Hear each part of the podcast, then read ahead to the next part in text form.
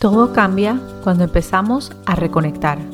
El mejor regalo que te puedes dar es reconectar contigo misma, con tu poder, tu esencia, tu propósito, tu energía, tu creatividad, tu curiosidad, tu fuerza, tu espiritualidad. Yo soy Ana May Patton, Master Life Coach, y en este espacio te invito a reconectar con la mejor versión de ti, para así crear la vida de tus sueños. Empecemos. Bienvenidas al episodio de esta semana de Reconectando. Hoy es un tema importante el que quiero tocar con ustedes y es sobre hasta dónde damos. Hasta dónde damos tratando de cumplir y de encajar a la perfección en todos los roles que tenemos en nuestra vida y en las expectativas que tenemos de cómo debemos lucir en cada uno de ellos. Es un tema sumamente importante, sobre todo para nosotros las mujeres que estamos lidiando y estamos de lleno en tantos roles en nuestra vida. Así que aquí es donde vamos a empezar la conversación del día de hoy. Vamos a empezar hablando de roles. ¿Por qué roles? Porque precisamente en estos roles es en que nos perdemos. Cuando estamos tratando de llenar todos los checkboxes de lo que cada uno de esos roles está supuesto a hacer para nosotras, es que nos perdemos. Nos perdemos cuando estamos tratando de llenar las expectativas de ese rol. Pero ahora yo te pregunto, ¿las expectativas de quién? ¿La tuya? ¿La que te enseñaron? ¿La que aprendiste viendo tele mientras niña en una cómica, sabrá Dios? La que viste mientras crecías, pero que nunca cuestionaste, ni te has tomado el tiempo de cuestionar si es sana o no, o sencillamente para que no haya nada malo que decir de ti, porque tú encajas con todo. Antes de seguir, creo que es importante que definamos lo que quiero decir por roles. Un rol es el papel o función que alguien o algo representa o desempeña por voluntad propia o por imposición. Aguanta, aguanta, aguanta, aguanta. Yo sé lo que me vas a decir, Ana May, pero espérate, yo escogí ser mamá, esposa, hija, amiga, todas estas cosas. Sí, tú escogiste ser estas cosas. Pero, ¿y qué pasó con todas esas expectativas de lo que significa ser una buena mamá, una buena hija, una buena esposa? Esas son expectativas que tú escogiste o que tú sencillamente asumiste, aprendiste y nunca has cuestionado. ¿Tú realmente eres consciente del punto hasta donde tú das? ¿Tú alguna vez te has preguntado qué es lo que estás dejando de darte a ti para desempeñar ese rol a la perfección?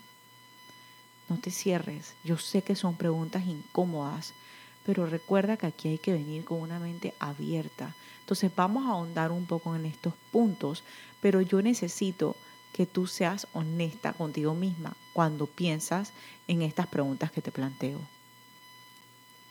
El costo de nuestros roles. ¿Cuáles son los roles que juegas?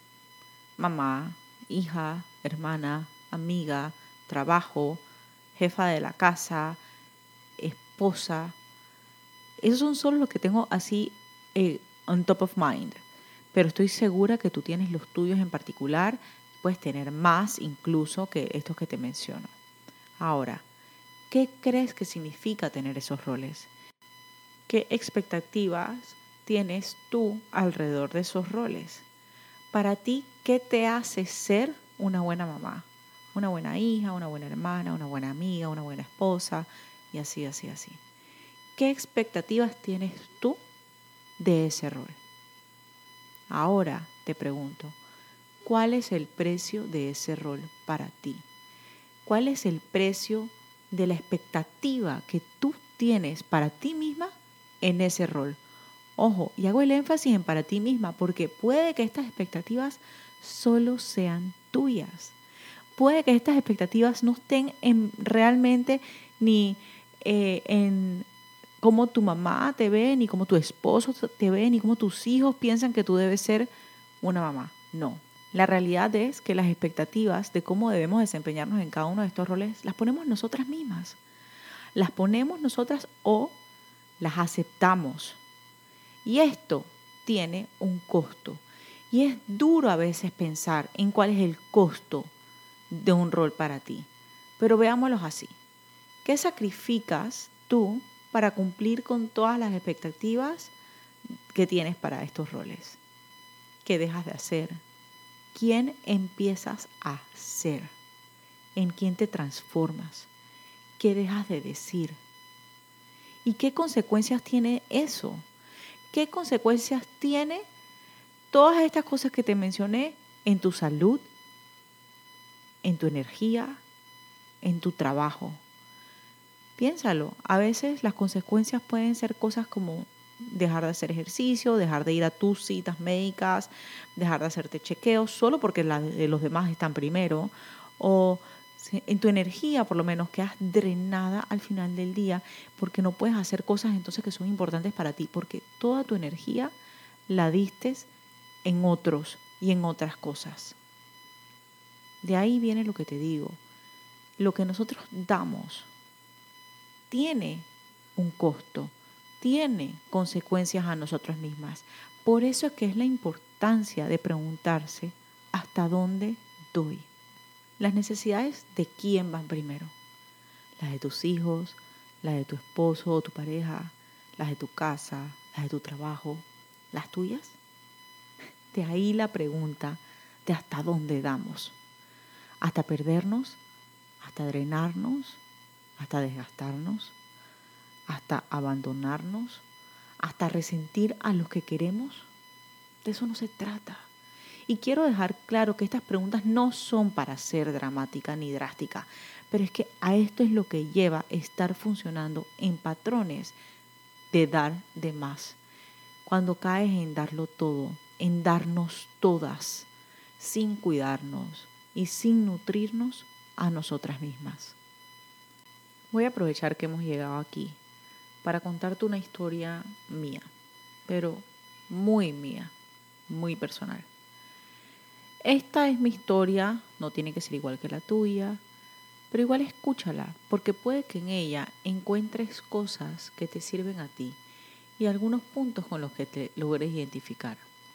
El año pasado, y todo el tema del homeschooling específicamente, tuvo un costo altísimo para mí. Con tres niños que el año pasado estaban en tercero, kinder y maternal, se podrán imaginar lo que se iba de mi día en homeschooling. Al llegar a la hora que terminaban de hacer las cosas de la escuela, honestamente ya yo no podía más. No podía hacer más nada, quedaba inservible, porque toda mi energía, mi luz, mis ánimos, mi buen humor, mi paciencia, todo estaba drenado. Además del tiempo y energía que dejaba en homeschooling, porque gracias a Dios tengo mi negocio que me permite ser flexible con mi tiempo y dónde hago mi trabajo. Pero estaban todas las expectativas autoimpuestas de cómo una buena mamá respondería en esta situación. ¿Qué es lo que una buena mamá hace? ¿Cómo lo hace una buena mamá? yo, y tomo 100% responsabilidad de esto, metí a mis hijos en mi oficina para que hicieran sus clases, para poder hacer bien lo que estoy supuesta a hacer, para así poder asegurarme que siguieran aprendiendo, para poder así eh, seguir teniendo control de que aprendieran, de que siguieran adelante y de que aquí no pasara nada. Así fue todo el año pasado. Honestamente fue como desechar todo el crecimiento y todo lo que había aprendido y crecido en tres años. Las frustraciones, los resentimientos, las bajas energías volvieron. Las ganas, la creatividad, la curiosidad se fueron. Pero es que esto es una práctica. Y que yo sea life coach no quiere decir que yo lo tengo todo descifrado. Al contrario, yo me caigo, yo me equivoco, pero también uso mis experiencias para enseñar inspirar y guiar. Cuando se acabó el año y llegaron las vacaciones, yo me sentí que volví a despertar. Volví a sentir que estaba caminando en mi camino, en donde tenía que estar. Y solo de pensar que volvíamos a lo mismo mientras que íbamos acercándonos a marzo, me daba ansiedad. Porque la diferencia entre la persona que fui en esos meses de vacaciones y lo que la persona que fui durante el año escolar 2020 fue era abismal, era muy grande. Y entonces, bueno, llega marzo, mis hijos vuelven a la escuela. Yo doy gracias y esto estoy eternamente agradecida con la escuela que tengo en la que tengo a mis hijos. Eh, esta escuela fue una de las primeras escuelas en tener clases presenciales algunos días de la semana. Eso quiere decir que yo tenía de vuelta mi espacio para mí, para volver a crear al 100%, algunas semanas dos, algunas semanas tres veces a la semana. Pero quiero decirles que eso no era suficiente. Yo honestamente me sentía, sí, sí, pero Ana, ya tienes tres días ahora en tu tiempo, sí, sí. Pero adentro yo sabía que eso no era suficiente yo lo sentía, clarito, yo lo sabía. Y sentirme así no me hace egoísta. Hace dos, tres semanas, mientras estaba en un workshop, cuando empezamos a hablar de boundaries físicos, espirituales y energéticos, hicieron una pregunta. ¿Qué boundary necesitas implementar? Y la respuesta me vino automáticamente. Espacio yo les tengo que ser honesta. Apenas yo escribí la palabra espacio en mi journal, yo sabía de qué se trataba ese espacio. Yo lo tenía bien claro. Pero había una parte de mí muy grande que estaba evitando y que no quería ver lo que ese espacio quería decir. Ahora les cuento más de esto. Voy a ponerle pausa a mi historia un momento porque creo que es importante que aquí hablemos un poco de balance. Porque es que al final todo se trata de balance. Veámoslo como respirar. Dar y recibir es como respirar. Donde dar es como exhalar y recibir es como inhalar. Ambos tienen que estar en balance. Tu respiración tiene que estar en balance. Pero muchas de nosotras no estamos funcionando en balance estamos dando de más. Y por eso creo que es importante hablar un poco sobre la diferencia entre ser la persona que cuida, entre ser la persona que nutre eh, a su familia eh, y todas estas cosas que involucra eh, el rol de ser mamá y ser una persona que da de más. Muchas mujeres piensan que la naturaleza de la energía femenina es dar. Así que ella planea, cocina, compra, da su tiempo, su energía, sus consejos. Esto no es estar en energía femenina. Esto es dar, dar, dar. Y dar en realidad es energía masculina. Por eso es que es tan desgastante para nosotras cuando estamos así, cuando estamos solo dando, dando, dando, dando. Aquí entra la diferencia entre nutrir a los que nos rodean y dar de más. Nutrir y cuidar no es lo mismo que dar. Ser nurturing es una manera de ser. Las personas se sienten cuidadas, atendidas, nutridas, amadas cuando están alrededor nuestro. Eso se siente. ¿Por qué? Porque están recibiendo de nosotros nuestra manera de ser. Y dar sencillamente es una acción. El trabajo real de nosotras es enfocarnos en ser antes de hacer. Hagamos el cambio de cuando tenga, haré X para hacer Y. En realidad la transformación se da cuando operamos desde soy esta persona, así que hago esto para luego tener esto. Y esta parte, esta fórmula es importante para ayudarnos a que nos mantengamos dentro de la energía de ser esa persona que nutre, esa persona que, te hace sentir querida, cuidada, atendida, amada, pero no esa persona que está dando y dando y dando, dando, haciendo, haciendo, haciendo, haciendo, haciendo, a un costo muy personal para ella, a un costo muy personal para ti, a un costo muy personal para mí. De eso no se trata. Entonces por eso quiero hablarte un poco de cómo saber si estás dando de más. Yo te quiero hacer aquí algunas preguntitas, te voy a mencionar algunas cosas y tú solo piensa para ti, pero siendo honesta contigo misma. A ver si tú te sientes que te identificas con alguno de estos puntos. Tú resientes lo que estás haciendo por otros. Casi siempre, por no decir siempre, dices que sí cuando alguien te pide algo. Te sientes que no estás siendo apreciada ni valorada como deberías de serlo. Te sientes tu energía drenada por ciertas actividades o al final del día. Te sientes que tienes que decir todas las cosas que haces o lo duro que has estado trabajando. ¿Crees que decir que sí a lo que te piden está relacionado con lo mucho o lo poco que alguien te va a querer o apreciar?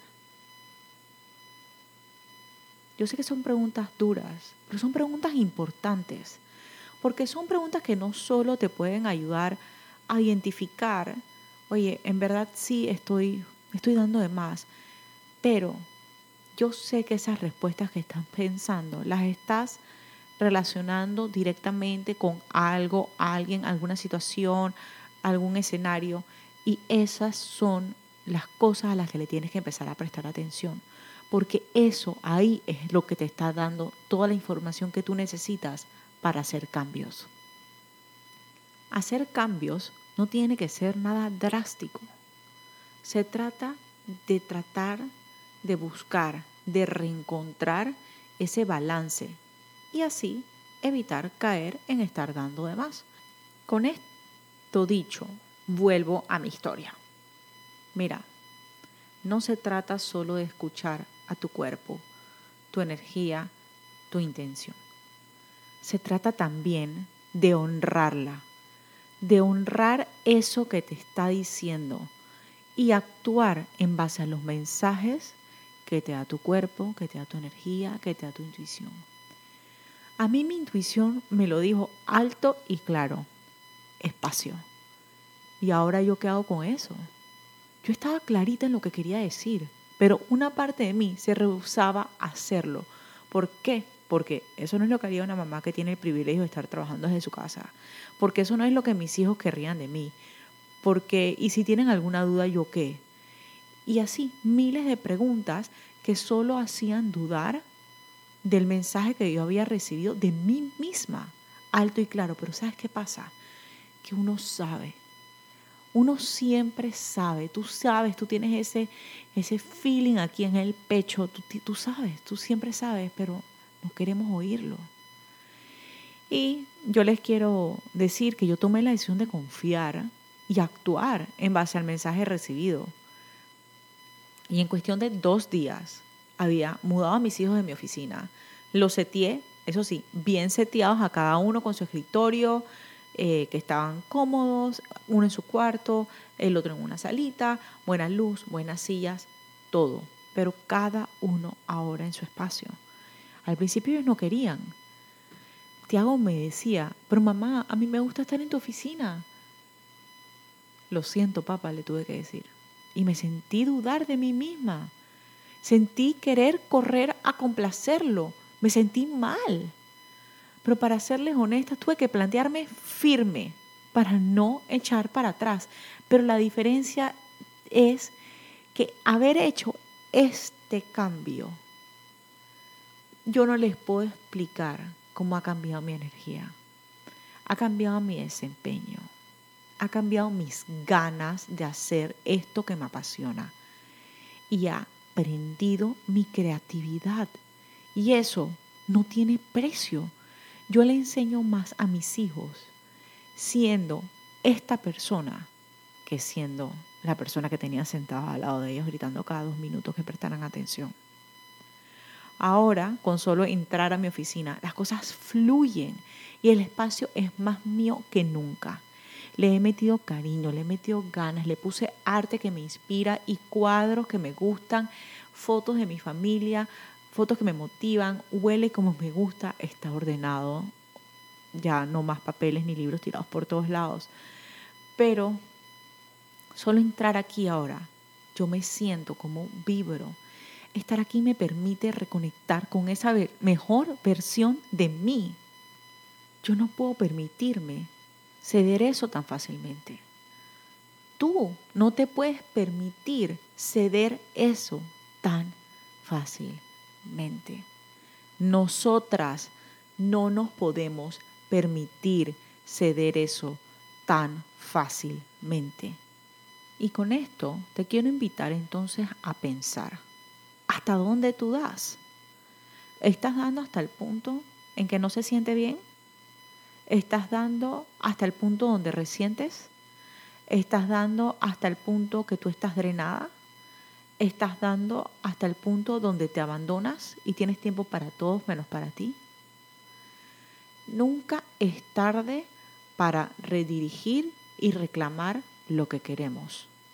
Con esto cierro el episodio de hoy, no sin antes darte las gracias no solo por escucharlo, sino invitándote que te hagas la pregunta, ¿hasta dónde doy? Reflexiona sobre los puntos que te mencioné arriba y confía en las respuestas que te llegan. Y créeme que cuando actúas en base a ellas y empiezas a hacer pequeños cambios, vas a notar la diferencia. En las notas del episodio encontrarás detalles relevantes mencionados anteriormente. Si te gustó, suscríbete y déjame un review. Pero ayúdame a que este mensaje llegue a más personas compartiendo este episodio. Me encanta escuchar tus comentarios y oír tus sugerencias. Escríbeme a través de Instagram, arroba Patton, y de paso te invito a que me acompañes y sigas por allá. Espero que lo hayas disfrutado. Gracias por acompañarme.